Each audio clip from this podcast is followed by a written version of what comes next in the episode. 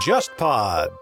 忽左忽右啊，最近开发了自己的第一款周边商品，是一款葡萄酒，也是和杯弓蛇影的主播戴红静戴老师的酒庄葡萄酒品牌小普酿造一起联合推出的。同时参与这次周边产品的还有 JustPod 旗下的其他两个播客啊，杯弓蛇影和去现场。大家如果感兴趣的话，可以在忽左忽右的公号页面回复周边或者酒。你就可以收到关于这次周边商品的一个售卖信息和一个购买链接。如果不喝酒的朋友也不要紧啊，我们将来也会去想办法推出一些更多的有意思的一些周边商品供应给大家。好，那这是一个题外话啊，那我们来开始这一期的节目。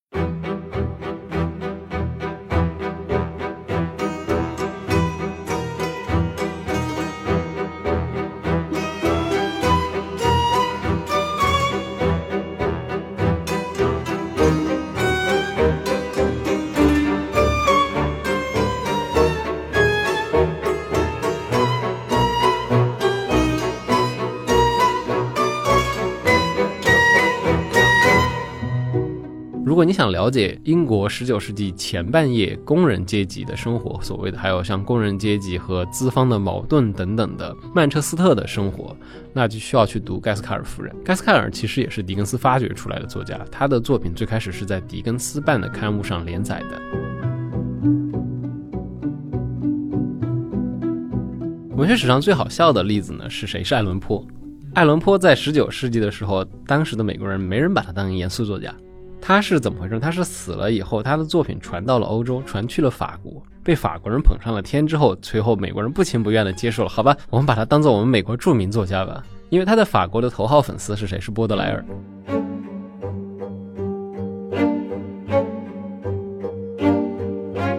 英国有一个非常著名的批评家李维斯，李维斯写过一本书叫《伟大的传统》，他在试图勾勒英国小说经历的这些伟大的传统。这些伟大的传统里头，就包括费尔丁，包括理查逊，包括奥斯丁，然后包括艾略特，包括亨利詹姆斯。但是第一版是没有狄更斯的，论资排辈嘛。对，然后他要等到第二版，在经过大家的着力劝说，然后把狄更斯补进去了。但是艾略特几乎就没有遇到过这样的一个问题。艾略特的评论界的地位一直比较稳定，到后来狄更斯就处于越来越上升的阶段，所以狄更斯其实后来会变得越来越出名。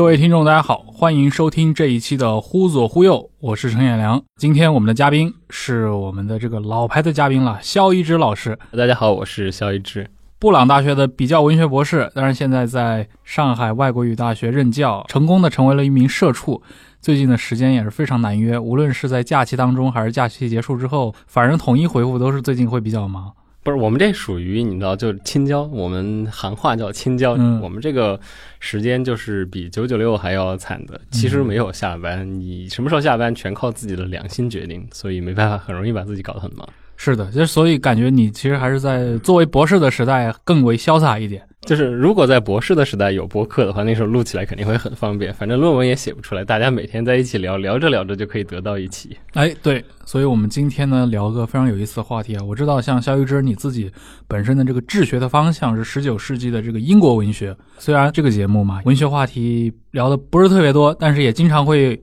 Q 到啊，比如说我们之前跟高林老师连续聊了两集。关于十九世纪的法国文学，那当时我就想到了，其实你像跨过加拉海峡，这十九世纪的英国文学也是可以大聊特聊的，而且双生子嘛，就像我们聊拿破仑战争一样，既有拿破仑，我们也可以去聊威灵顿，也可以去聊特拉法尔加。所以今天呢，就找肖老师来侃侃这个十九世纪的英国文学，或者我们用一个另外一个更浪漫化的词啊，就维多利亚文学。这一提到维多利亚，似乎就是烙上了一层我们对他那种幼稚的那种幼彩，这马上就维多利亚的秘密了，就破功了啊！维多利亚文学在你们文学圈里面确实是有这么一个专有名词的吗？对，就大概来说，作为一个文学专业的人研究，你说你要去做英国文学，做十九世纪文学，大家默认 OK，你是一个做维多利亚文学的人。英文甚至还有一个词，你就叫做一个 Victorianist，就是研究维多利亚文学的人。对，我们知道，其实维多利亚女皇她统治的这个时代是非常的长的啊，一八三七年到一九零一年，跨越了大概六十四年的这么一个维度。几乎就是一整代人嘛。我们可以设想一个人，我出生在一八三七年，我出生的那年，女皇陛下应该是登基继位。等她去世的时候，我已经垂垂老矣，真的是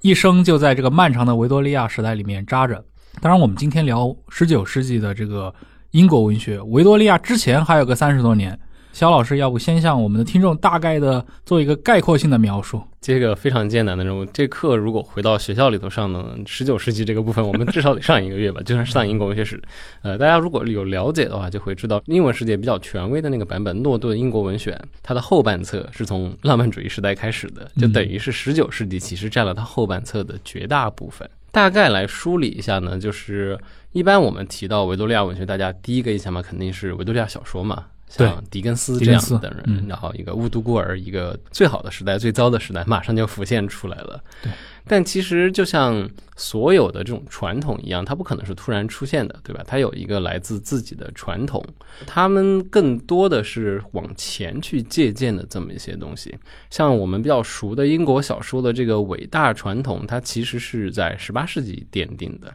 嗯，十八世纪像应该有一个中国读者比较熟的，像费尔丁，然后像笛福他们这一批作家，包括十八世纪晚期到十九世纪转折期间的简·奥斯汀。是由这样的一批人，他们联络起来成立了这么一个基础。当然，还有一个可能大家一般不是很熟的一个作家叫 Richardson 理查森。理查逊他写了一个小说叫《帕米拉》，这个小说非常的长，它不是一般的长，长到我到现在都还没有把它看完。而且它是用书信体写的，所以你要停下来还蛮容易的。这封信看完，你就可以停下来了。大概的故事呢，它就是一个年轻少女如何被一个对她心怀不轨的这么一个军官诱拐了。嗯，这个军官是这么一个上层贵族少女，她是贵族家的佣人。然后就是这个贵族向他发起了攻势，然后要夺取他少女的清白。他是如何一次又一次的抵挡他的攻势，最后终于把这个贵族家的大少爷诱上了正途，最后跟他踏入了婚姻殿堂。怎么很有那种明清时代那种道德说教的那种讽喻小说的。英国小说一开始的时候，道德说教的气味非常非常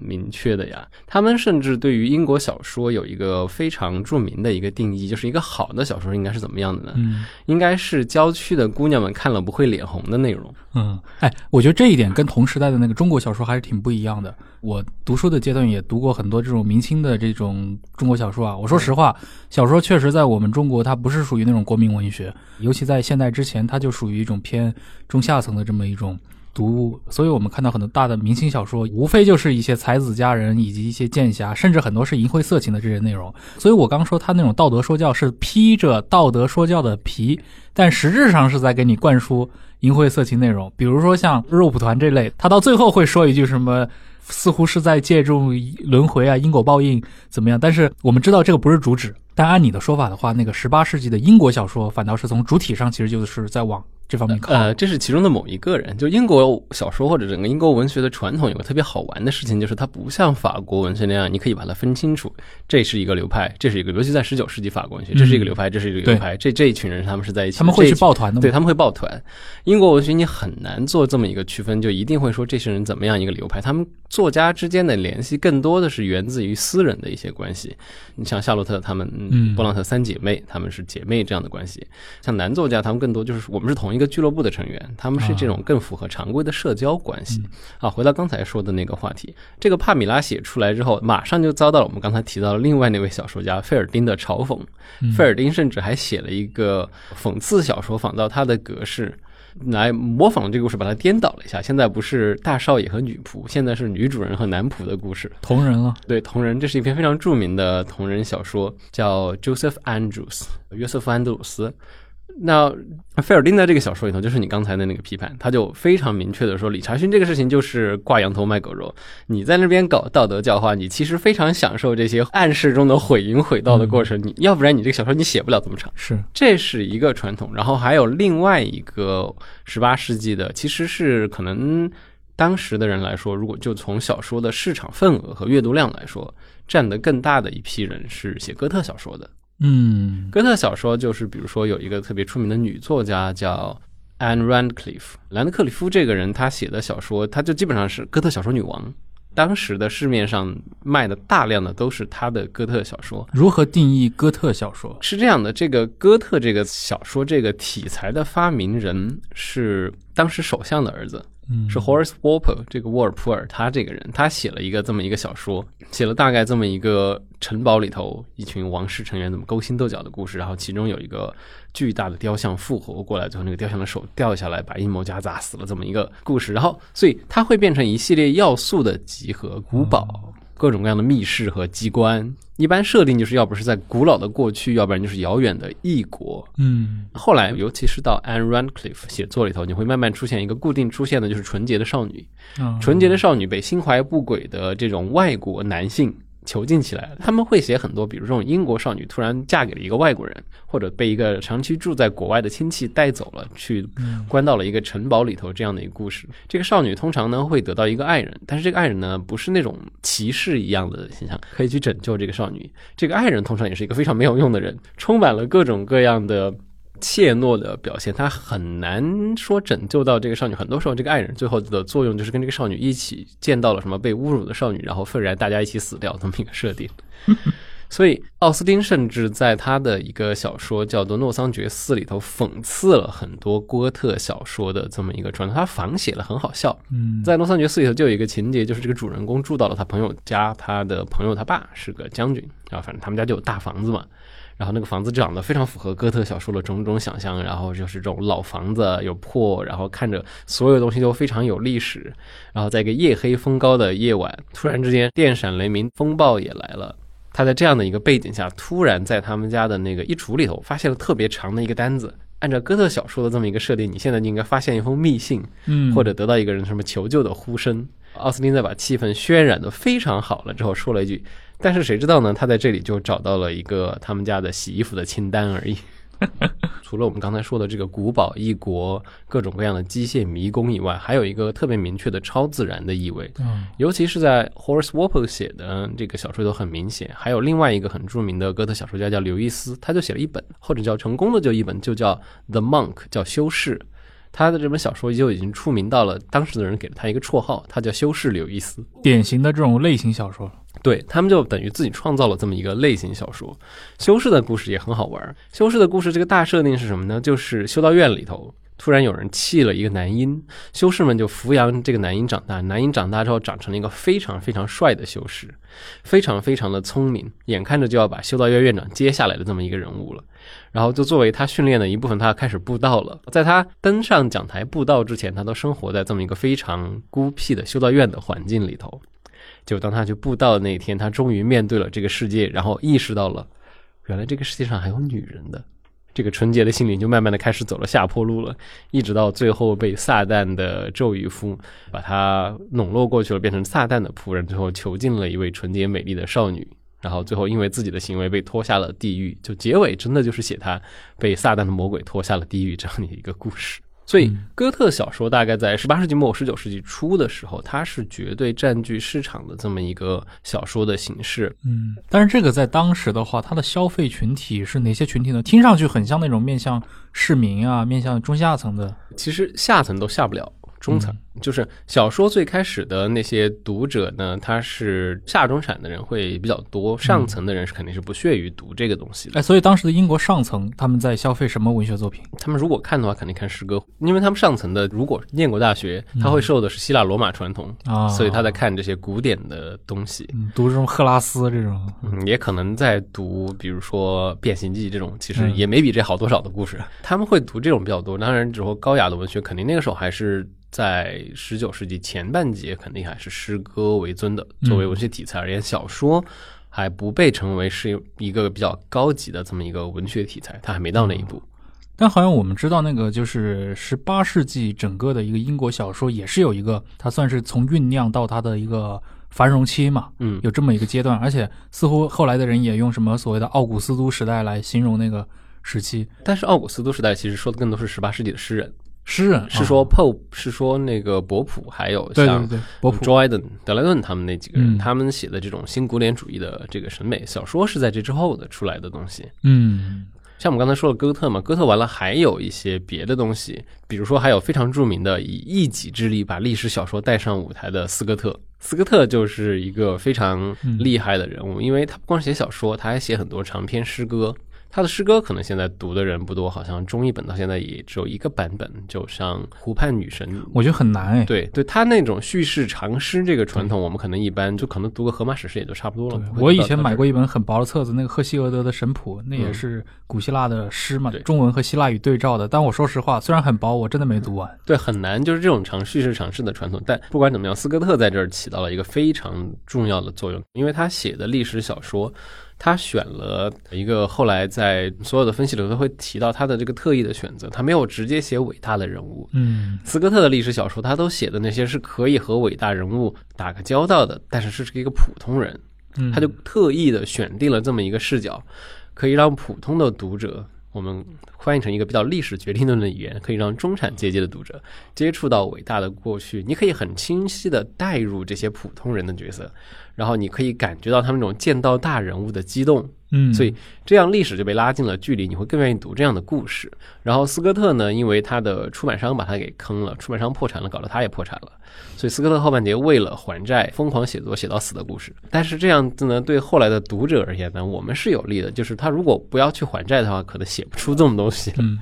然后他留下了另外一个影响是什么呢？就是斯科特和他的出版商奠定了整个十九世纪英国小说出版的基本形式。怎么说？就是那个后来被弗吉尼亚·伍尔夫骂作非常笼统拖沓的这个怪物一样的十九世纪小说，伍尔夫的原文叫 “loose baggy monsters”，因为它们都非常长，大概九百页左右，一般会分成三卷。嗯，这个三卷的意思不像我们现在你买了书说第一卷、第二卷，它就只中间标一下，他们真的是一定会印成三本的。嗯这种三本分开的这种三卷本格式，专门有一个词，英文里头管它叫 triple decker。triple decker 原因是三层甲板的战船，啊但是拿来指小说，你也知道这个小说的厚度了。嗯 然后这个模式是斯科特的出版商最开始做的这么一个模式，没有任何文学的考虑，就是这样为了卖的贵。然后他们破产了之后呢，被另外一家出版商又继承了下来，甚至连定价都被继承了下来。嗯这个定价也是一个特别经典的数字，三十一先令六便士。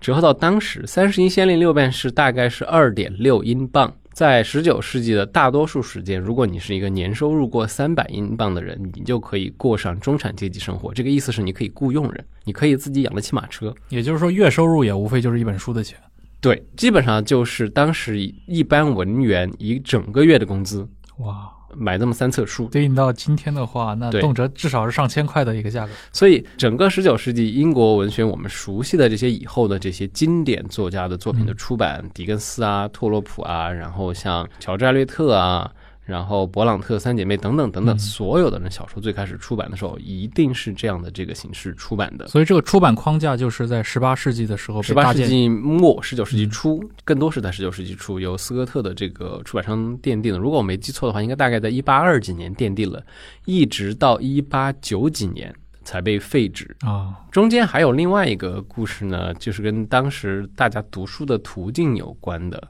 因为这么贵嘛，你肯定买不起，对不对？嗯所以当时在公共图书馆兴起以前，就有很多人办私立图书馆。嗯这个私立图书馆就交年费，年费呢一般最低的档次是交一个基尼，那就是一英镑一先令。这个价格如果换成一年的话，因为它这个订阅是不限一个人的，就是你可以大家一起凑钱，你买一份儿，大家一起轮流读，嗯这个可以。但是呢，你交这个最低档的的话，你一次只能借一本。嗯然后他们这种开私人图书馆的就意识到这个事情，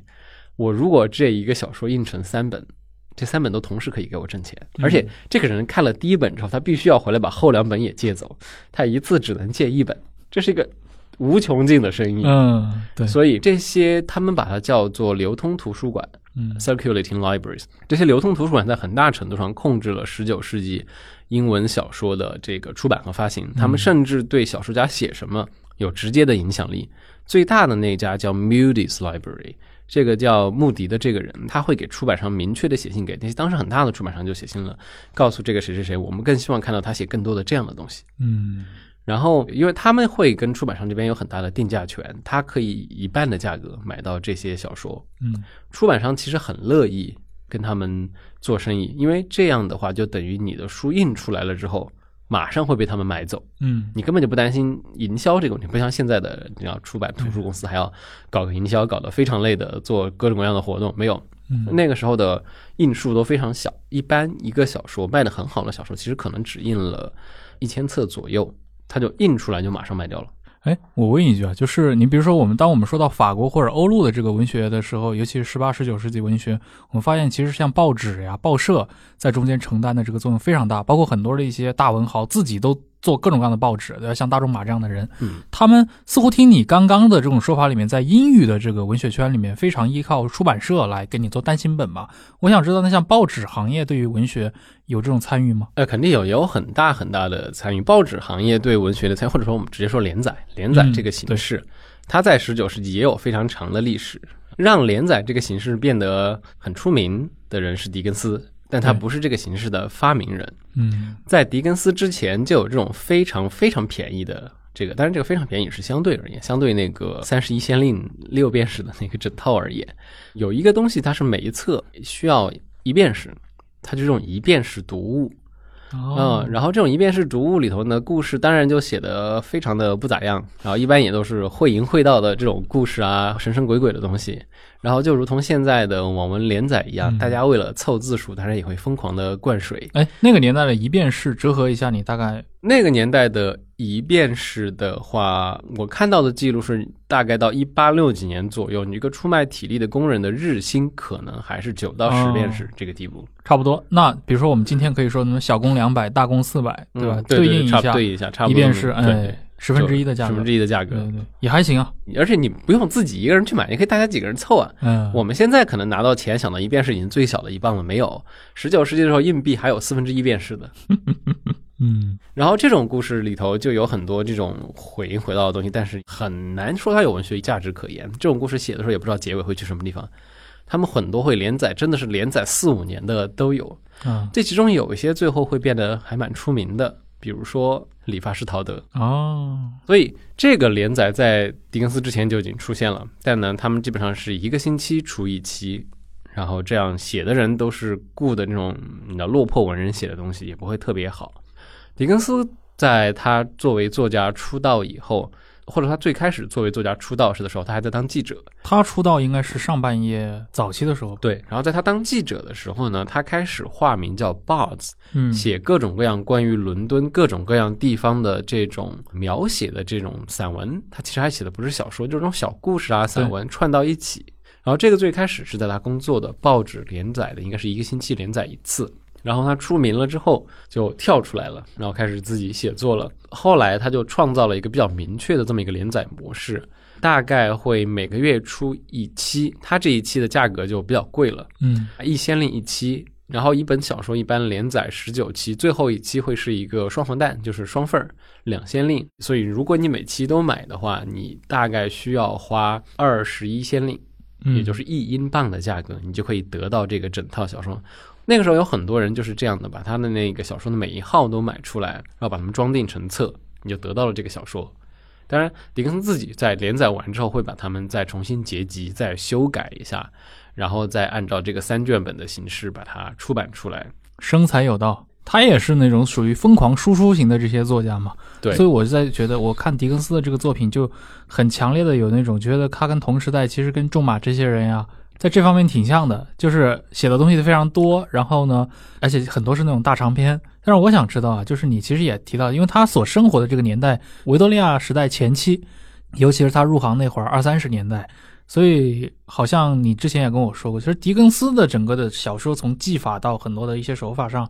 其实有非常明显的一个十八世纪的色彩。嗯，对，就是在狄更斯之前，他其实你回望小说，所谓的这些小说的大家，他唯一可以模仿的只能是十八世纪的。嗯因为在十八世纪的最开始开创小说题材这几个人，费尔丁、理查逊、笛福，嗯跟狄更斯中间，奥斯汀在那个时候就是对狄更斯这样的作者来说，他是更女性化的，嗯，他不会把他作为自己模仿的对象。然后他当时生活的伦敦，在他刚刚踏入写作生涯的时候，也更像十八世纪的伦敦，而不像十九世纪的伦敦。我们现在熟悉的很多伦敦的城市面貌的改造工程，根本就还没有开始。他其实。更生活在乔治时代的伦敦，就是我们说嗯。十八世纪的伦敦，对。所以他写的东西更多的也是关照这样的时代。尤其他早期的像什么匹克威克俱乐部这样的，你把他的匹克威克俱乐部和费尔丁的小说《汤姆琼斯汽车史》放到一起看，嗯。你会发现很多很类似的东西，嗯。就是这种十八世纪小说里头有一个非常显眼的叙事者，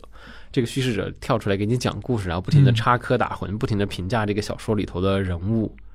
就这么一种说书式的写作，在狄更斯的前半节里头你会看到非常的明显，后半节稍微有一点收敛，但是还是非常强烈的存在。其实我还特别喜欢看狄更斯小说里头他的叙事者突然跳出来，长篇大论的发表非常强烈的情感嗯这个也是纳博科夫喜欢的地方。纳博科夫在文学讲稿里头提到狄更斯，他他选的是哪一段呢？他选了《荒凉山庄》里头有一个不识字的扫街的孤儿。就当时英国这些穷人有一个职业选择，就是你挣钱的办法是什么呢？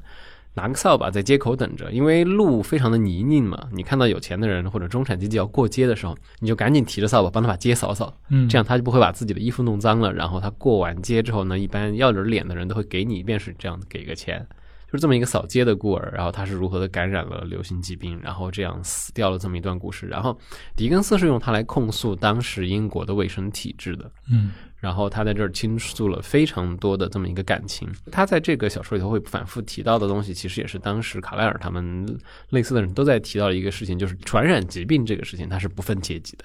它是不可能被阶级隔离的，所以关心这样的一个没有念过书的这个叫 Joe 这么一个孤儿，其实也是关心我们自己，关心自己的兄弟姐妹。嗯这一段是纳博科夫挑出来，觉得写的非常非常好的这么一个可以代表狄更斯写作的这么一个东西。哎，我想说的是，就中文读者其实提到狄更斯的话，会觉得就这个人的作品带有很强的一个现实主义的色彩嘛，嗯，包括他写的很多是根植于这个英国社会，尤其中下层视角这些事情，比如最出名的那几部其实都是这样子。但你刚提到，其实他的风格带有很强的一个十八世纪的影响。我刚突然想到啊，我刚脑子里面检索了一下，就是对于中国的一般读者来说，十八世纪的英国小说似乎大家数出来的往往都是那种风格的，比如说《格列佛游记》，嗯。比如说那个笛福的《鲁滨逊漂流记》，嗯。再比如说像《离卷》这种嗯。啊，或者你刚刚说到的像汤姆琼斯，嗯，这个好像跟我们说的这狄更斯这类的现实主义的描绘有一个非常明显的这个旨趣乃至这个描述对象上的一个差距。呃，对，其实现在我们学界，尤其在英文学界，大家基本上已经不太把现实主义这个词用来描述狄更斯了。嗯。这个词在狄更斯身上其实不好用，它其实整个放在英国十九世纪传统里头都不太好用。法国作家里头，你可以很明显的区分这个浪漫派跟现实主义写法之间这个区别。对，你在狄更斯那儿，你仔细看他，你也很难说他这个真的是一个现实主义的描写。它里头对于贫民区的这种肮脏啊、苦难的描写，你仔细去看他的那个文字上的操作，它其实很没有写实的。它的取胜的地方是很多用钱钟书翻译的那个话，是很多奇绝的这样的比喻。嗯，就是一些非常古怪狰狞的东西。狄更斯最擅长的东西是创造这种古怪狰狞的人物。他作为英国小说家，被英国传统里头大家铭记的话，是把他跟像乔叟和莎士比亚放在一起的，因为他们三个人都非常非常的善于创造人物形象。嗯所以大卫·科波菲尔德、奥利弗·推斯特，然后科波菲尔德里头那个麦考伯先生等等等等，麦考伯先生原型就是他爸，就是狄更斯自己父亲，嗯一个看上去非常好但是非常没用的男人。嗯所以他是这样的这些人物形象，然后每一个人物形象都有很夸张的东西。像他在《荒凉山庄》里头设定的一个情节就是人体自燃，啊这个情节写出来之后呢，被他的朋友，也是后来的小说家乔治·艾略特的丈夫乔治·刘易斯。撰名在报纸上批评了狄更斯，说他这是宣传无知和宣传不科学的内容。哎，是不是这么说起来？其实，如果我们通过狄更斯的这些笔下的文字去了解那个时代的维多利亚社会，尤其早期的这种工厂组织，其实是有挺多失真的地方的。呃，尤其你要刚刚说到工厂组织，狄更斯这个人是他跟大多数的伦敦人一样，他其实对于工业时代的生活是没有切实的体验的，因为他大多数时候都生活在伦敦。嗯工业化、工业革命的成果，它到达伦敦的时候是用抽象的形式进入伦敦，它是以商业利益，它是金钱，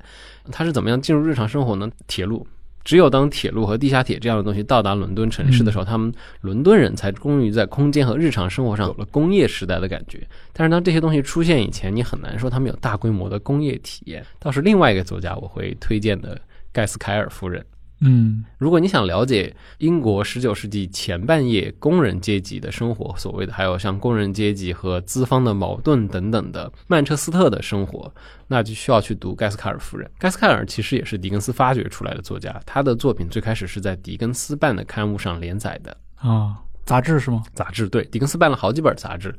所以狄更斯勉强属于这一派，盖斯凯尔一个，然后还有其他几个作家，他们其实倒是勉强可以，也不算一派，就是他们试图回答一个问题，就是大概三四十年代的时候呢，卡莱尔提过一个问题：什么样的文学才可以反映英国当下的这个史无前例的生存状况和历史时刻？什么样才能反映英国真实的境况？嗯它的原文叫《The Condition of England》，所以这一批小说就会把它们叫做《The Condition of England Novels》，或者把它们叫做工业小说，直接就叫工业小说。所以盖斯凯尔夫人是工业小说最大的一个代表，他们里头会有更多的体具体的、更像现实主义的手法来描写展示的工业时代生活的这样的一个日常。狄更斯最试图描写工业时代生活的，其实就是一本《艰难时事》。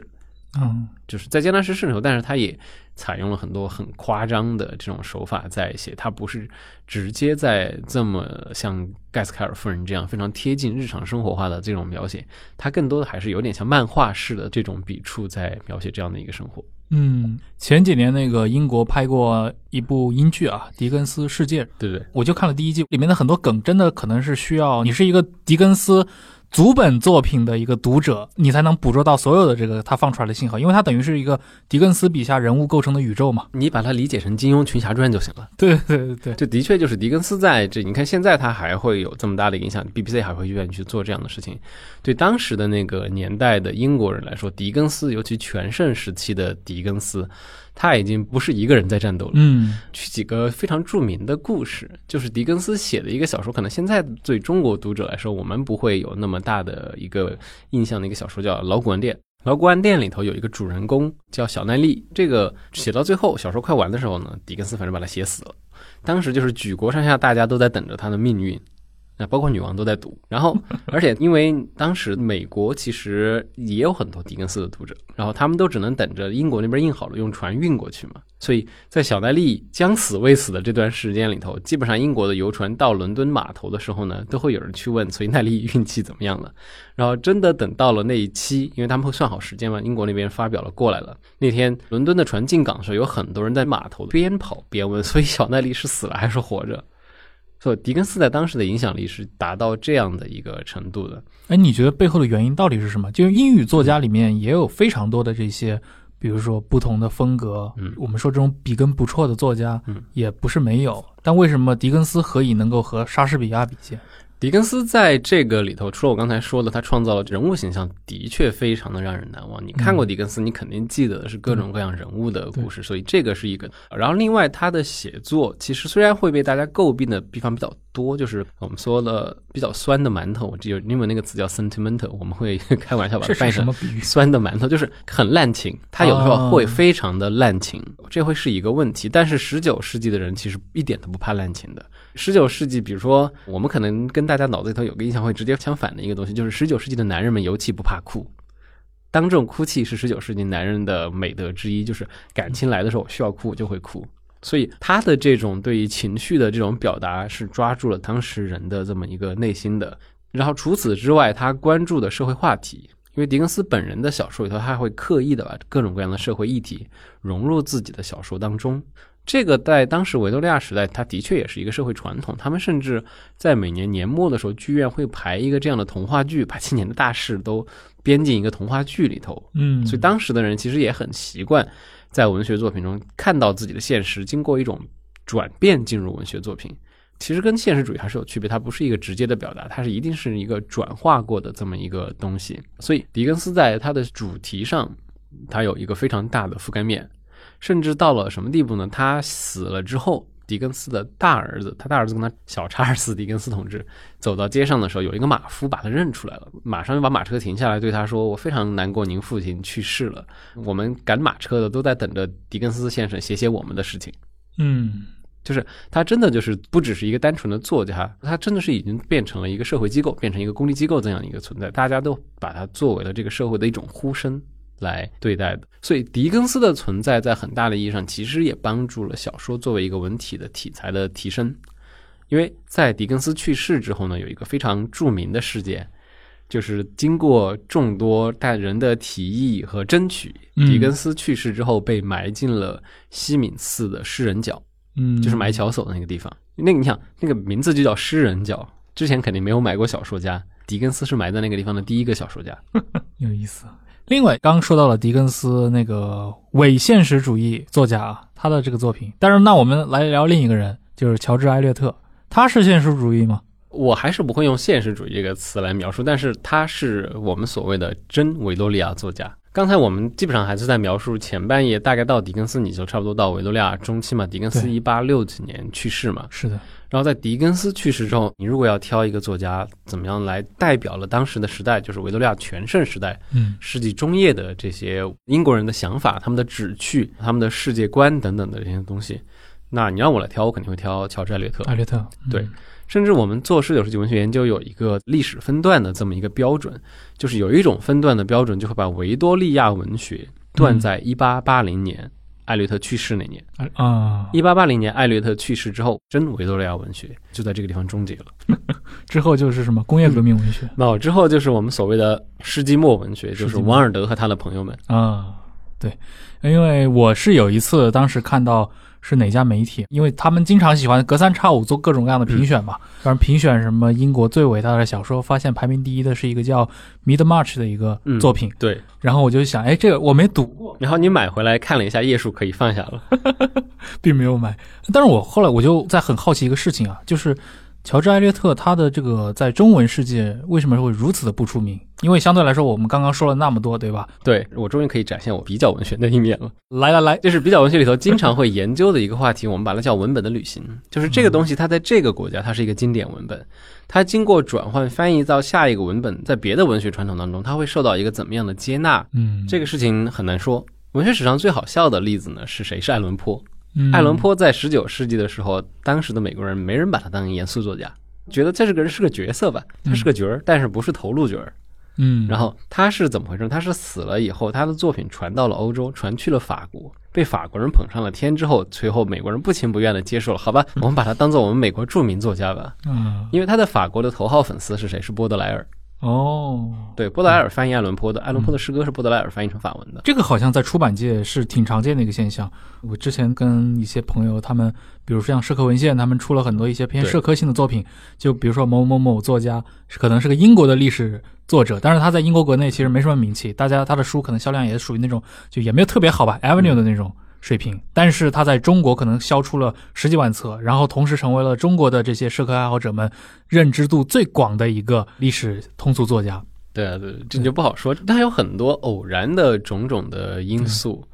像艾略特的话，我可以再举一个他在英语世界里头的影响。艾略特可能听到大家或者知道的人不是很多，但是最近几年比较火的 Sally Rooney，对吧？最近刚刚出的像什么聊天记录啊，然后最近又有那个正常正常人。Sally Rooney 自己在访谈里头说过的，影响他的重要人物之一是乔治·艾略特。嗯，他甚至在某种程度上是在模仿乔治·艾略特写作的，对，所以他到现在的影响是一定非常非常巨大的。然后，乔治·艾略特，你如果问很多英国的出身的作家，或者甚至有些很多美国作家，他们也会认，就是乔治·艾略特和他的《米德尔马契》，它是一个非常非常重要的作品。让我自己来挑一个十九世纪的文本。当我这个人比较积极正面的时候，我就会去挑乔治·艾略特。嗯，他的文本是一个非常有厚度的文本，你可以看很久很久。心情不好时，当然就看狄更斯了。刚提到了像那个 Midmarch，嗯对它讲的是啥？这个故事，如果概括出来呢，其实不是特别有意思。嗯，很多很好的小说，你听完梗概就不会去读了。那你如何向别人来介绍它呢？我会挑一个里头的一个特别细的细节，这是一个关于年轻人的成长的小说。嗯，然后他在里头描述有一段话，我当时第一次读到的时候是还在念研究生的时候，我印象特别深刻。大概的意思呢，就是说你二十七岁的时候，当时的语境里头，二十七岁很年轻了。嗯你二十七岁的时候，你会觉得这个世界都是你的，你会觉得像金钱之神摩门，就是那个 Mammon，他不会意识你，他是给你拉车的马。你觉得这一切都是可以做的，就是这种对年轻人朝气的这个描述。这个比喻让我一直都记得特别深刻。这个说法描述的是谁呢？描述的是一个年轻的医生。这个医生在当时受过最先进的医学教育，因为他是一个在苏格兰念医学的医生。嗯十九世纪英国有一个梗，就是你如果需要找一个好医生的话，你不能找牛津和剑桥毕业的，你要去找爱丁堡大学毕业的。爱丁堡出好医生，嗯因为爱丁堡的医学训练和欧陆接轨，所以他们会有在我们现在看来非常合理的，就比如说解剖啊这样的一些训练。在牛津和剑桥，在很长时间，他们的医学训练还是在读古希腊罗马的经典医学作品，所以在牛津、剑桥念书有追求的人，他们会选择去爱丁堡，我们现在的话叫交换一段时间嗯。但也有人是在爱丁堡完成了基础训练，再回来拿牛津、剑桥的学位。嗯但这样的人他一定会标注我是在苏格兰待过的，所以是这么一个医生。然后他学了当时最新的组织学和细胞学的理论，他想把这个组织细胞学的东西应用于自己的这个行医的实践当中，改革自己在的这个小镇。这个米德尔马其实他们在的小镇的这个名字，嗯他想去改革这个镇上的医疗问题。然后同一时间呢，这个镇上还有另外一位富家大小姐。这位富家大小姐一心一意的呢是想做圣特雷莎。就圣特莱莎是宗教改革时期西班牙的一个圣徒，他最大的功劳在我们现在看来好像有点像反动人物一样的一个角色，是在西班牙的这个反宗教改革，就是加强大家对宗教信仰的那面，他是在那边的。嗯但是我们要回到那个时代来想，她是作为一个女性变成了一个宗教领袖的这么一个故事。所以对女性来说，她是一个非常激励的榜样。然后这个大小姐就想当这么一个女性，她想作为一个伟大的女人留存在这个世界上。但是对于十九世纪的女性来说，尤其对于一个贵族大小姐来说，你没有当伟大女人的机会，你充其量嫁得好就不错了。嗯所以这个故事的主线就是分别围绕这两个人物展开的。最后的故事呢，就是富家大小姐经过重重的挫折，其中包括第一次错误的嫁给了一个老学究，然后发现这个老学究只是想压榨他作为妻子，无论是经济上还是让他为自己干活。因为这个大小姐其实读了很多书，她很聪明，所以老学究想得到一个免费的劳动力，在家里帮自己改稿子、收集整理材料这样的一个人。然后，当然后来幸好这个老学究病死了。然后他就和他的侄子在一起展开了一场在欧洲各地游览交流这么一个故事。他们俩后来暗示是应该会在一起。嗯然后另外那个医生，医生的名字叫利德盖特，他的故事呢，就是他的这个雄心是如何如何被这个小镇上的世俗世界一点一点的拉进去，然后最后再加上他结婚的时候。他又误判了自己为了这个太太他们家的品德，当然这个在现在看来其实也稍微有点问题，就是他最后把自己这场失败都归结到了他太太的头上。嗯，他最后在世俗的意义上很成功，他后来成了伦敦的名流医生，给名人看病的。他也非常非常的有钱，但是他觉得自己的理想根本就没有实现，自己的人生蹉跎了。而相反是那个大小姐，最后在经过一系列挫折之后呢，结尾那段非常非常出名，就是她放弃了这种成为一个圣人的这种不切实际的观点，因为这种观点隐含的就是你高于世人，你是来救世人的。嗯他最后接受了自己是和周围的这些人都是有关联的。我们生活在一个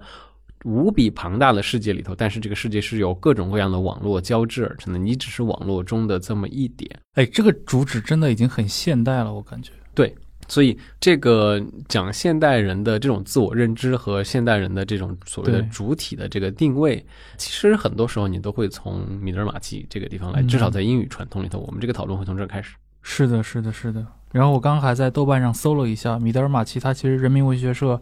出的那个版本，在豆瓣上点过评价的四百五十四个人。然后我们来看一下《雾都孤儿》，上海译文出版社对吧？三万三千八百人评价，当然这也不算高啊。我们来再来看一下这个笛福同志的《鲁滨逊漂流记》啊，这是广西师大的十五万四千两百。对，而且这个米德尔马契的故事是人文社出的那个版本，你可以查一下它的时间，这么多年只有一个版本，嗯，五十年代向星耀先生翻译的版本，对对对到现在没有更新过。是的，这个挺能反映就是英语文学，尤其英国文学吧，它在中国的这个传播的路径以及最受欢迎的这个品类。对，现在肯定当代的大家，就比如说麦克尤恩，肯定卖的比他们好。嗯对我现在其实我不知道最后会有没有时间在做这个事情，我现在可能在想要不要最后把米德尔马奇重新翻译一遍，但是这是、哦这这这是一个非常漫长的工作，取决于你的版本，但是这是一个在八百五十页到九百八十页之间的小说。嗯嗯，非常好。他以前向西耀那个老师的版本也是他分了上下册嘛，人文社出了精装版的时候是用上下册出对的，对对对，所以呃体量非常大，工作量也挺大的。但是就是它的确是像刚才陈良说的，他就是一个例子，很著名的说明了就是在这个传统里头很好的一个东西，很出名。他到中国这边，他就是不知道怎么样，他就是怎么都火不起来。是，但是他在那个英语世界的这个感召力和他的影响力是非常的深远的，直到今天都是。对，因为一个很重要的原因就是这个跟乔治·艾略特本人的这些经历，他其实是不无关系的。艾略特本人，他其实可以被看作十九世纪女性突破一切障碍种种，试图要成为一个不一样的人的这么一个标本来看。他出生的家庭非常一般，算是下中产这样的一个家庭。他父亲是一个庄园管理人，然后很好笑的一个故事是他父亲工作的那个家庭是什么地方呢？就是拍《唐顿庄园》那个取景的庄园主。哦，对他父亲是个 Newdigate，他们家族管这个庄园的，所以乔治·艾略特小时候其实是在唐顿庄园长大的。哎，所以是不是有很多艾略特的粉丝会去到那里？如果你是一个艾略特粉丝，你的确会去那里，因为他度过童年的房子是那个庄园附属的这种嗯小房子，就是啊，主人住大宅嘛，然后这种旁边有几幢，旁边有几幢小房子给他那个经理人住，是但他们也属于那种管理者或者至少是仆从阶层的上级。对嗯他们叫 estate agent，所以他是帮他们打理整个田庄的这么一个人。大概你可以想中文的话，你叫黄梁庄头，他是庄头。嗯，是，对，然后他这个在学校念完书之后，因为他妈妈去世的时候，他可能我记得是十六岁，他就帮他爸管家，但是他其实非常不耐烦做管家的这些家务，嗯，然后他就开始要求自学德语、自学拉丁语。然后作为一个女孩来说，这个已经很难了。当然，他爸其实在那个时候的父亲里头也很罕见，他爸同意了让他学这些东西，但是他爸只是非常焦虑，他嫁不出去这件事情。嗯，所以最后为了让他可以有一个更大的社交圈，他们搬家了，搬去了考文垂。在考文垂的地方呢，他扩大了社交圈，但是并没有把自己嫁出去，相反是认识了更多这些人，然后坚定了自己的信仰，要做一个知识分子生活下去。嗯，他就跟他父亲决裂了。然后决裂的标志也非常的十九世纪，他拒绝和他父亲一起星期天去教堂做弥撒，所以最后这个事情在他姐姐和他哥哥的调停之下呢，变成了他可以陪着他他爸去做弥撒。至于你自己心里在想什么，我们不管你。然后他又在这边生活了一段时间之后呢，他在这个时候已经开始朋友圈里头已经有一些当地的知识分子了，大家已经发现他是一个非常聪明的人，他从小就表现出来是一个非常聪明的人。嗯，然后就开始跟他接洽，介绍他和一些知识人认识。他后来得到的一个最重要的转机呢，是伦敦的一个出版商查普曼，十九世纪很出名的出版商。查普曼认识了他，然后他最开始是帮查普曼做翻译的，就跟当时很多的这种进入文学生活的这样的人开始，你的第一步你只能做翻译，尤其是女性。所以阿略特其实出版的第一部书，他是翻译。他最开始翻译了一本什么书呢？他翻译了《耶稣传》，就是非常出经典的德国圣经批评的那个作品，把讨论耶稣变成了凡人的那本《耶稣传》，那个是艾略特翻译的，但是这个上面并没有署他的名字，嗯，就是非常著名的翻译署不了名的故事。然后，但是这样他就跟查普曼的关系越来越熟，查普曼最后把他邀请去了伦敦。他当时查普曼自己买了一个非常著名的刊物，就是一个老刊已经不行了，呃，《威斯敏斯特评论》。嗯，威斯敏斯特评论之前的主编是谁呢？之前的主编是穆勒，John Stuart Mill，就是写《论自由》的那个非常著名的穆啊穆勒，就是他。在穆勒时期，他是一个非常著名的刊物，但是后来因为主编不行，所以有点快黄了。艾略特接手了这个刊物之后，名义上主编也不是他，但是他实际上是干活的那个主编，就是他组稿也好，写稿也好，组到了一批非常好的稿，写到了一批非常高质量的稿，嗯大概在十九世纪四五十年代，有那么几年，在艾略特担任主编时期，威斯敏斯特评论重现了当年的辉煌。嗯，但是呢，查普曼这个人是个花花公子，这个人已经结婚了，他娶了一个非常富有的寡妇，他是用这个寡妇的钱在做生意，这寡妇当然比他大很多。嗯，然后他们家还有一个家庭女教师，这个家庭女教师其实是他的情人，他又对艾略特有一些非常暧昧的举动，就搞得艾略特其实最后因为感情纠葛又跟他决裂了。充满了八卦。，但是艾略特后来他就从查普曼他家搬出去了，然后自己单独生活。嗯然后他单独生活的时候呢，其实伦敦知识界已经对他有了更多的认可。然后他虽然搬出去了，但是他还在查普曼那边有一个翻译的工作。这次这本书后来终于署了他的名字，而且这个书到现在还是英文世界的一个特别经典的一本，但是可能一般读者不会想到这件事情，就是艾略特是斯宾诺莎的第一个音译者。哦，斯宾诺莎的哲学音译到英文的第一个译者是乔治·艾略特，所以如果你现在去买剑桥大学那个经典的什么哲学经典文本那套文丛里头，斯宾诺莎的那本书，他们现在还用的是艾略特的一本。嗯所以艾略特这个人，他在各种知识储备上面是非常非常厉害。他最开始的时候，他是以这样的思辨知识分子的形象进入英国文学阶层的。然后他后来又认识了两位年轻的单身汉，一个呢就是后来发明了“适者生存”这个词的斯宾塞，嗯，然后另外一个就是她后来的老公刘易斯。然后她之前她跟斯宾塞其实先有过一段，因为斯宾塞长得帅嘛，刘易斯长得太难看了。而且她跟斯宾塞在一起的时候，求婚还是他求的，但是斯宾塞就不行，无法接受他的这个超友谊关系。斯宾塞这个人后来其实一辈子没有结婚的。嗯在这之后，他就跟刘易斯在一起，然后他的整个故事最大的戏剧性就是他和刘易斯在这一起的时候，因为刘易斯当时其实是一个已婚的男子，他妻子是一个贵族的女儿。嗯，刘易斯当时和他的好朋友在一起办报纸，但是他妻子其实是他好朋友的情人。刘易斯知道这件事情，他们的这个婚姻关系用现在的话呢，其实是一个非常现代化的婚姻关系，他们是一个开放式夫妻关系。所以刘易斯就知道这个事情，他一开始他不是很在意，他甚至他妻子跟他好朋友生了第一个儿子的时候，他把自己的姓给了这个儿子，这就给他后来的麻烦埋下了一个非常大的伏笔，因为他认可了这个儿子。但是随着时间的进步，他发现好像有点不太对，他的这个老婆好像不太是他的老婆了，更像是他朋友的老婆，他就想给他离婚。嗯但是那个时候呢，英国的离婚法案还没有颁布，他只能用非常古老的方法离婚，就是你需要你本人，因为要花很多钱的，你需要通过律师向议会申请，由英国议会出一个特别法案给你离婚。呃，这个你要出的话，你有只能有几个理由，其中一个最好用的理由肯定是你妻子跟人家通奸。嗯但是呢，问题来了，因为刘易斯已知自己妻子和人通奸有了儿子，他还把自己名字给了他们，所以法官会裁定你已知这个你是知情的，你不觉得他是个冒犯，所以你不能和他离婚。所以法律上他是没有办法跟他妻子离婚的。他是在这个时候和艾略特相识，然后他们两个人相爱了，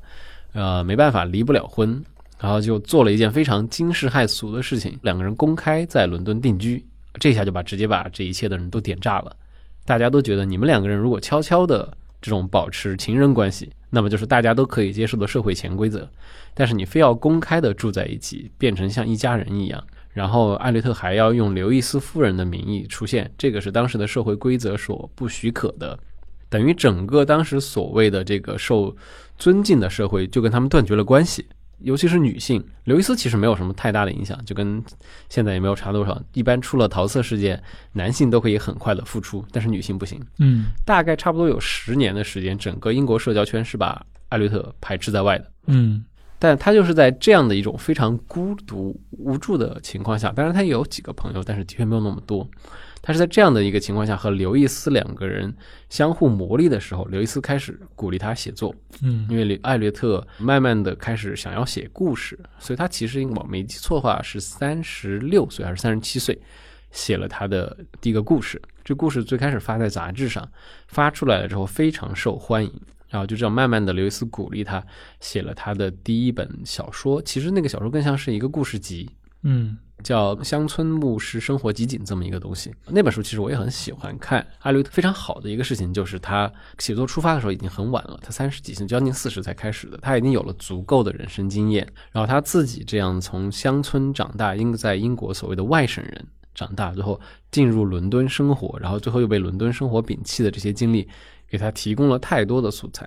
同时他自己的对知识的好奇，他不光是说我们刚才说他翻译的这些哲学的东西，刘易斯本人他其实是一个小说家、评论家，同时还是个科学爱好者，甚至是一个科普作家。嗯，艾略特和他在一起的时候，他会亲自跟刘易斯一起做很多生物学实验，然后要了解很多当时最新的科学动态。所以，论到知识储备来说，艾略特会胜过同时代的其他小说家太多太多。所以，你读艾略特的小说，可以了解很多当时十九世纪的精英知识分子，他们会非常纠结、非常关注的时代问题。嗯所以可能对于这个英语世界来说，大家现在还不停的在看艾略特，就是一个很重要的原因。你可能更多的是在读十九世纪的心灵史。我如果用一个比较大胆的比喻来说的话，你会在里头看到很多作为十九世纪人而言，当然这个人肯定是加括号下一个比较大的定义，就是精英阶层的人，嗯不是一般的劳动人民了。你是作为这样的一个人感知到这个世界的变化，然后你想在这个变化的世界里头做点什么事情，然后你的彷徨无助、你的挑战都能在这本书里找到。我感觉其实他的整个的这个写作方式，包括他整个的书写环境，还是非常的一个市民化的这样的一个基底。因为比如说我们如果对比同时代的，比如说像法国的这些作家们，你会发现他们所有的作品，就是最出名的那些啊，嗯，绕不开法国政治，写来写去，大革命、波旁王朝、奥尔良王朝、复辟、共和国，对，然后砍头，这就是我们讲英国作家和法国作家这个特别大，或者讲英国和法国最大的一个区别，就是你看政治相对已经很稳定了。十九世纪的英国就是欧洲的避难港嘛，欧洲人民一旦出了什么事情，大家都往英国跑，因为那个时候也没有签证，也不查护照，你只要上传英国人就让你进。然后只要你到了英国，哪怕你是外国人，你也一体享受法律的保护。所以为什么大家一定出了事儿都要躲去英国是有原因的。嗯，因为像刚我们提到十九世纪的这几位，包括像那个简·奥斯汀也好，或者说像那个乔治·艾略特也好，或者即使像狄更斯，对吧？他已经是对这个社会现实有非常多的一些直接的触碰。但即使这样的话，你跟法兰西的这些作家们相比的话，这个激烈程度是非常不一样的，所以会给人一种感觉，似乎跟中国人很像啊，很喜欢谈政治。写个小说也要把大的什么革命问题绕进去，但是英国就非常的一个市民化，很像我们看电视剧里面那种现在的这种审美嘛。对，当然就是说，可能英国人他也说不是不谈政治，但是他的确不太会谈这种所谓的大写的这个政治。嗯，他谈的更多的就是具体的问题啊，对政策上的这些事情。就比如说狄更斯的非常著名的那个《荒凉山庄》，其实就是疯狂抨击英国的大法官法庭制度，嗯就是这个财产法庭的这个问题。我觉得相对来说，这个国内政治稳定真的很重要。对他没有经历过那种血腥的推倒重来再重来。而且这个对他们来说，英国人来说，他也是一个非常恐怖的事情。想象法国大革命也是英国人的一大爱好，所以狄更斯才会写了《双城记》嘛。啊，隔岸观火。这最著名的故事呢，就是大家可能一般读狄更斯都会引到那个，这是最好的时代，这是最坏的时代，嗯然后用来描述十九世纪。我经常特别喜欢等人把这段引用完了，我才告诉他，你回去看一下那本小说，那是《双城记》的开头，狄更斯写的是法国大革命，他写的是十八世纪。嗯，我觉得像英国的这个十九世纪的文学，确实这两位的话，其实作为一个分野，包括他们来填充整个的维多利亚，算是前中段吧。嗯，呃，确实是两位最有代表性的作家，而且他们在中文领域的这个不同待遇，倒是很值得玩味的。对，他们在英文世界其实也有不同的待遇，很好玩。嗯但这个是反过来的，在英文世界里头，狄更斯的地位其实在十九世纪过了之后，有一个急速下降的这么一个过程。嗯尤其是当现代派兴起以后，现代派的文学旨趣而言，狄更斯不是不占任何便宜的。所以，狄更斯在二十世纪前半叶的时候呢，一直是被认为他是一个喜剧作家，就他是一个搞笑的人，他不是一个严肃的作家。早年的那些很多就是一些喜剧的，对啊，这写到后来他也忍不住的，你让狄更斯不开玩笑很难的。对，所以有一个著名的故事，就是英国文学史上。英国的有一个非常著名的批评家，现代英国文学批评的奠基人之一李维斯。李维斯写过一本书叫《伟大的传统》，他在试图勾勒英国小说经历的这些伟大的传统。嗯这些伟大的传统里头，就包括费尔丁，包括理查逊，包括奥斯丁，然后包括艾略特，包括亨利詹姆斯。但是就是第一版是没有狄更斯的，论资排辈嘛。对他就是在找这么一条脉络嘛。嗯然后这条脉络里头，最开始他是把狄更斯排除在外的，嗯然后他要等到第二版，在经过大家的着力劝说，然后我终于认识到了我的误区所在，然后把狄更斯补进去了。嗯但是艾略特几乎就没有遇到过这样的一个问题。艾略特的评论界的地位一直比较稳定，但是呢，这个是在二十世纪前半叶，然后到后来，狄更斯就处于越来越上升的阶段，因为的确是对流行文学而言，它作为一个十九世纪的流行文学，它跟现在的流行文化有太多可以切入的地方。嗯所以狄更斯其实后来会变得越来越出名。所以，嗯，有一个非常直观的故事，就是狄更斯的两百周年和艾略特的两百周年，就是一个非常不一样。狄更斯那简直就是个国民庆典。对，艾略特的两百周年就在去年。如果你不是嗯英国文学圈的研究人士，对你几乎不会发现任何事情。哎，所以狄更斯这种在二十世纪下半叶的这种重新重回神坛啊，他有什么客观的因素吗？比如说他的作品进入到一些其他语种的翻译里面这个可能对英国人本身对他的认识不会有特别大的影响。啊？就是我们会一般讨论说这个所谓的狄更斯的身后名声这件事情，一个最大的一个方面就是。二十世纪晚期的这个，就是我刚才说的这个，我们的流行文化跟它的太多的契合度，一个非常直观的，就是你会看到不停的狄更斯的作品有可以影视化，它可以再影视化、重影视化，嗯，甚至出现狄更斯宇宙这样的一个东西，它的确啊是一个非常适合跨越到其他媒体里头的东西。哎，那这么说的话，其实对他帮助最大的其实是电视电影的这个普及，对，很有意思。狄更斯的小说里头的很多戏剧性场景，他其实自己也是意识到了他的小说里头有大量的戏剧性场景，所以在他职业生涯的晚期，狄更斯你知道做了一个非常著名的事情是干嘛吗？嗯他发现自己不太写得动了，但是他必须要和读者之间保持联系。他最后的选择的办法是做了一个非常迷信一样的事情，我巡演，在英国各地，包括美国做巡回朗诵会，很厉害的。嗯，收呃收费吗？收费当然收费，嗯就是见大明星的机会呢。所以当时的人就很疯狂的，就是几千号人会把那些场馆塞得满满的，等着狄更斯去做朗诵。然后狄更斯是一个非常非常好的朗诵者，因为他其实小时候是对戏剧有兴趣的，嗯他一生都是一个业余戏剧演员，他会组织朋友和家人一起排戏这样的事情，所以他的朗诵现场效果非常好。然后这样的这些朗诵会给了狄更斯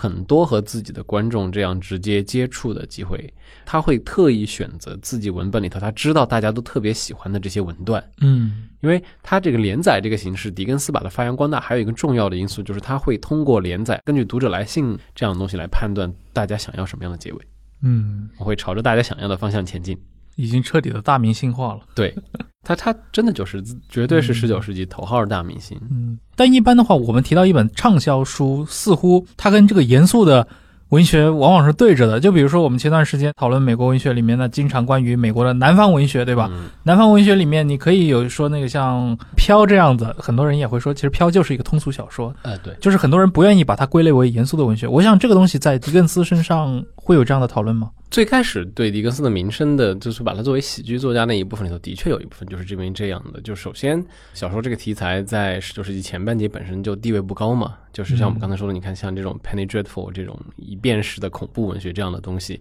他们一开始狄更斯是要从这些人当中夺出来一条路的，所以他是这么一个人。所以他的确会处在这么一个状态当中，但是另外一个方面呢，这个要分开历史阶段来看。狄更斯的作品在十九世纪的畅销，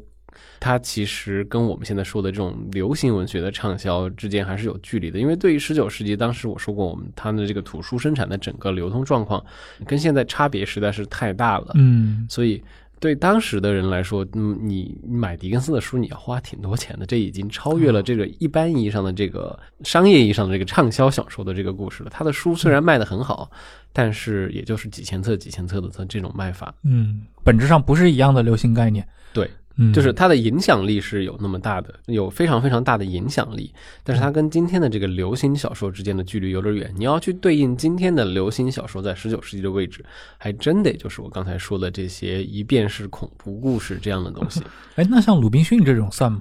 鲁滨逊那个年代书更少了，它嗯更没法跟现在的这个畅销小说这个概念对到一起。但这种猎奇故事，包括《格列佛游记》这种嗯有点偏小人书、童话式的这种嗯，主题，那看上去天然的就很适合流行起来。但是你知道《格列佛游记》不是童话，也不是小人书吗？它是一个非常经典的讽刺作品，它是疯狂的在讽刺其他很多当时斯威夫特看不爽的人，嗯所以它是一个非常十八世纪传统的故事。它整个这个叙事模式也是一个经典的古典文学的母题。嗯，所以今天的读者去读的时候，其实里面大量的信息，我们其实是很难去对，就比如说你读小人国那个什么大端派、小端派，嗯它其实都是有所引、有所嗯引射的，包括他是去那个浮空岛，大家记得嗯格雷芬里头不是有个浮空岛，上面都是一群学者在研究各种各样无聊的东西。所以这些都是十八世纪的时候，当时就是某些人，十八世纪文学一个很大的主要内容是用来骂人，所以 影射别人、讽刺他人、嗯背后捅刀子是他们的日常状态。可以在斯威夫特的小说里头有很多是这样的东西，嗯像我刚才说到那个浮空岛的名字，可能大家读中文译本会把它翻译成拉普塔岛，但是那个其实是西班牙文拉普塔那是骂人的话，就是骂人家妓女。啊，所以这个文学的这个时效性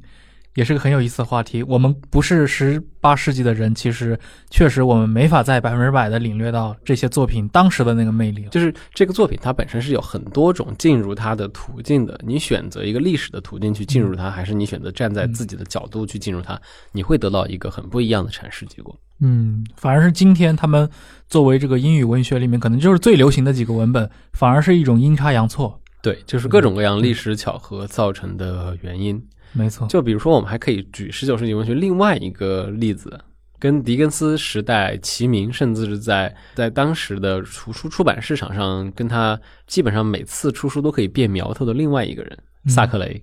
嗯，萨克雷的经典代表作《名利场》，对于十九世纪的当时的人来说，大家读《名利场》读得非常的开心。可是现在我估计《名利场 》应该也没有几个人在中文世界里头是。会爱去读它了，因为跟狄更斯相比，萨克雷的写法它涉及了更多的来自十八世纪的这些元素，包括他的人物设定啊，他在《名利场》中的描述的，《名利场》里头其实有一些经典场景是关于拿破仑战争的，嗯，它里头描述了那场著名的滑铁卢之战之前的那场舞会。然后它里头还有一个著名情节，就是这个女主人公嫁了那个老公，跟她那个不成器的老公如何在布鲁塞尔一分钱不花。讹了各路人家一年的生活费，就是用信用购物，然后一年之后就溜掉了这么一个故事。嗯，这是其中的一个小故事。它里头讽刺了很多当时的时代的东西，然后就是因为它是讽刺作品的好处和坏处都在于它这个辛辣劲。一旦这个时代过去了，可能后来的人他就不太知道他到底在讽刺什么样的东西了。是的，是的。而且我觉得《名利场》应该也很少被改编成电影或者动画。呃，对《名利场》的这个改编，就是怎么说？他需要一个特别好的人来给他做改编。他如果改编的好呢，可能会像比如说库布里特拍的《巴黎灵灯》那样的，可以拍出这样的感觉来。那那已经很很夸张了。你要知道，当年库布里克是因为拍不了拿破仑，我知道这个故事，拍不了拿破仑，所以拍了这个选择了斯科特一样的路径。我拍和大人物同时代的小人小人物，对对，这也太要求太高了。对。所以很难转化，但是对维多利亚时代的读者来说，萨克雷绝对是一个非常非常有影响的一个人。那会儿说不定对很多人来说，觉得读这个读那会儿有很多人觉得他比狄更斯好多了。嗯，可以想象，因为萨克雷在某种程度上属于另外一个阶层的人，他是念过大学的。嗯，萨克雷这个人有一个爱好，就是戳穿各种各样装腔作势的人，但他自己其实可能是英国最装腔作势、最势利的那个人。他写的这个很多东西里头，你可以看到这种很明显的炫耀自己的阶级也好、学识也好的成分出身。但是他的确也有值得炫耀的部分，他是一个很好的作家。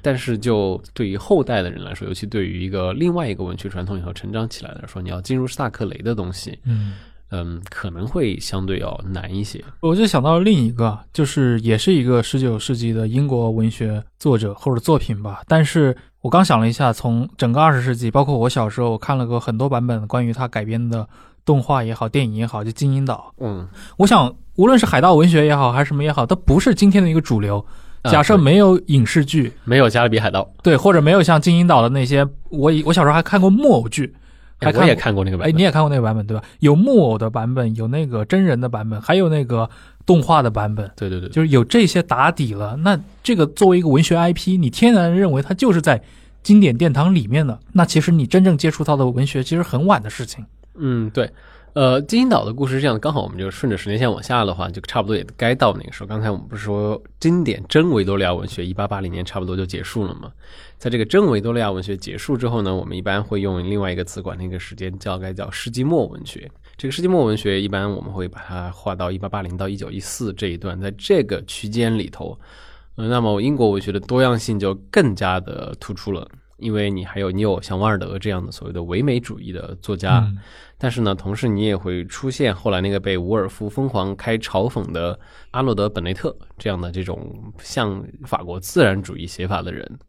然后你同时还有威尔斯最早期的科幻，在这个时候也出现了，所以你简单大概捋一下，你其实就已经可以捋出这么多东西来了。嗯。写《金银岛》的这个 Robert Louis Stevenson，这个斯蒂文森是一个我非常喜欢的作家，呃，然后史蒂文森他和他呃一系列类似的这些作家，比如说他的老乡也苏格兰人，然后也是一位主业不是一个文学作家，主业是一位人类学家，然后做研究的那个安德鲁·朗格，朗格编过很多童话故事。嗯就在十九世纪晚期的时候呢，其实有的人管它叫新浪漫主义，有的人管它叫新哥特。但是不管怎么样，这个跟前面的作品截然不同的这种离现实比较远的东西，就又出现了。然后《金银岛》是在这样的一个语境下面出现的一个作品。他为什么会有这样的魅力被重复的翻拍啊？其实我我说实话，我其实我现在想想会挺奇怪的。但是你不觉得《金银岛》里头那个经典情节，就是你每次看到他的时候，你还是会忍不住要稍微替他担心一下嘛？就是躲在苹果桶那头那个情节，有没有？嗯，对吧？对，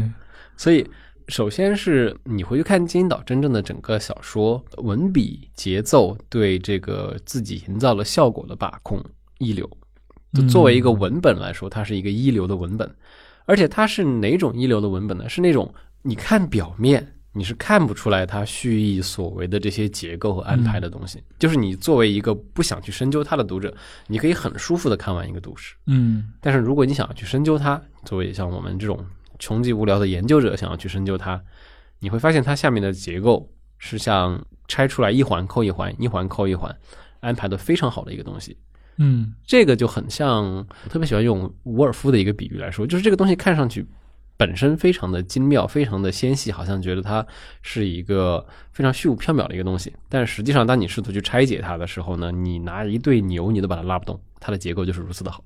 嗯，所以史蒂文森他的很多别的小说，他还有另外一个更著名的文本《化身博士》，啊，化身博士，对，也是他写的。呃，他的这个呃很多文本，就包括当时所谓的这个世纪末文学，很多作家都会采用这种类似的这种，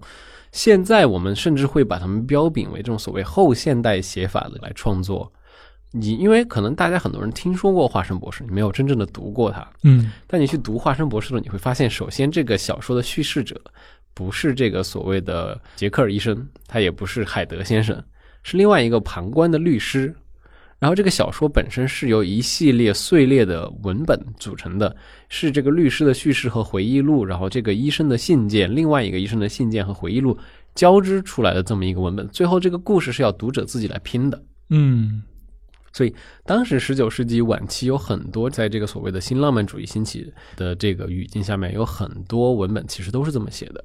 然后在英国传统里头呢，这个很莫名其妙的中国人民在这个时候出现了，他们会用爱用一个比喻，就说这个时候的文体结构呢像一个中国盒子。就一般中国读者看到都是懵懵的，什么叫中国盒子？就是这种各大旅游景区都有出售的机关盒子，就是你一定要把它拼对才能把盖子打开的那个东西。所以他们的这个文本就是这样技巧的一个东西，你看起来各个部分之间是凌乱的，但是当你把它拼起来之后，你会发现，哦，这是一个非常精巧的东西，它是这样的安排的。呃，当然，这样的这种精巧的东西，就肯定对于阅读体验上来说，它是一个非常好的阅读体验。而它的文字本身就是刚好就是卡在文字准确优美，但是又不晦涩，不像现代主义那样马上就奔到了更极端的语言实验的道路上嘛。它刚好就卡在这样的一个位置上。然后史史蒂文森他自己的题材选择，很多时候跟他们的经历是有关系的。嗯呃，他会写很多航海啊、海洋有关的故事，是因为首先他们家在工程史上是非常著名的一个人，他们家也是有绰号的家族，他们家叫灯塔史蒂文森，整个苏格兰海岸的灯塔都是他们家族修的，他们家就是技能树点的是灯塔专精，嗯但是他不想继承家业，这是一个反叛的儿子，不想继承家业，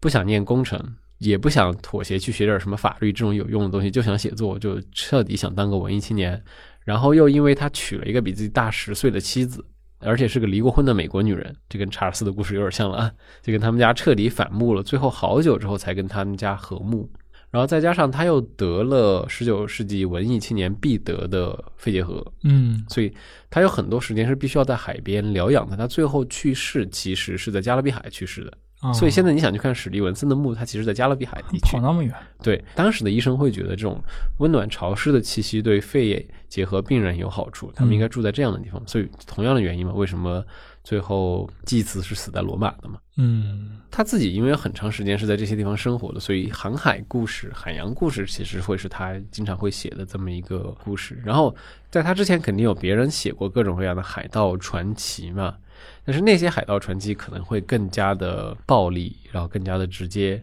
嗯直白的就是关乎于钱的故事。嗯但是在金银岛里头，你会发现这个钱它只是一个附带的因，更多的这个故事是关于一个男孩的故事，嗯它是关于这个男孩如何从一个客栈家里头小跑堂的那么一个开始，离开一个小的世界，然后去了一个更大的世界，是个冒险故事嘛。嗯。所以它这个冒险故事这个经典武题，我觉得永远都是好用的。哎，我插一句啊，那个到了二十世纪啊，一九零二年，当时那个英国有个剧作家巴里，他写了那个彼得潘嘛。彼得潘对，彼得潘其实我小时候我接触彼得潘是从他的文本开始接触的，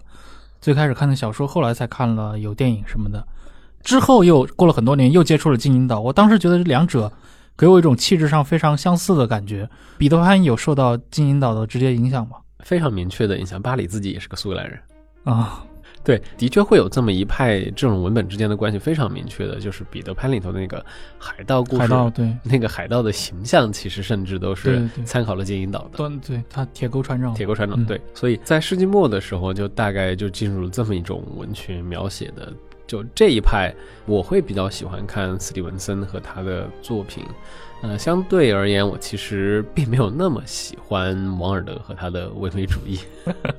还有包括王尔德的好朋友那个亚瑟·西蒙斯他们的这个所谓的象征主义诗歌等等。嗯尤其是 Simmons 会让我觉得他们的矫饰到了一定的境界，就是你看一点的时候是很过瘾，你看多了有点上头。可以，但这个脉络其实你换一个人捋，可能会捋一个很不一样的脉络出来。就这个，就是刚好前段时间我又翻了一下博尔赫斯和他的助手出过一个英国文学入门，应该大概好像上译文给他们出的，翻译的是叫这个名字。嗯，他在那里头也说了一个很类似的观点，就是你对英国文学这个东西，你很难去捋出一个特别明确的脉络和明确的流派，你更多的就只能把这一个一个个体的作家拿出来，然后你换一个人可能会就会理得非常的不一样。所以我会觉得这个观察还是非常切中要害的。英国文学的确是一个更多是一个个人的集合而形成的一个传统。当然，博尔赫斯在这本书里头，其实他也非常的推崇。呃，史蒂文森，我们刚才说的艾略特，甚至在这本书里头一个字都没有出现过。博尔赫斯对十九世纪英国小说的描述里头，呃，花了很大的篇幅来写史蒂文森。嗯，行，我感觉我们那个其实关于维多利亚时代，刚刚说了很多那种明面上的这些大人物啊。当然，我们之前也聊过嘛，其实一聊维多利亚时代，它还有一个暗黑版的维多利亚文学，咱们下一期可以来聊一聊啊，就是这个污水丛生，然后犯罪丛生的城市，以及它的这个文学世界。可以啊，可以啊，我们十九世纪也是我们来聊一下这个里世界吧，十九世纪的里世界，世界。维多利亚文学城的里世界。好，对，可以。非常感谢今天肖一之来到我们节目，跟我们分享这么多关于十九世纪的英国文学的这些话题以后关于这些话题我们可能还会拆分开来详细的进入去聊。感谢各位的收听那我们下期再见。谢谢大家我们下次再见。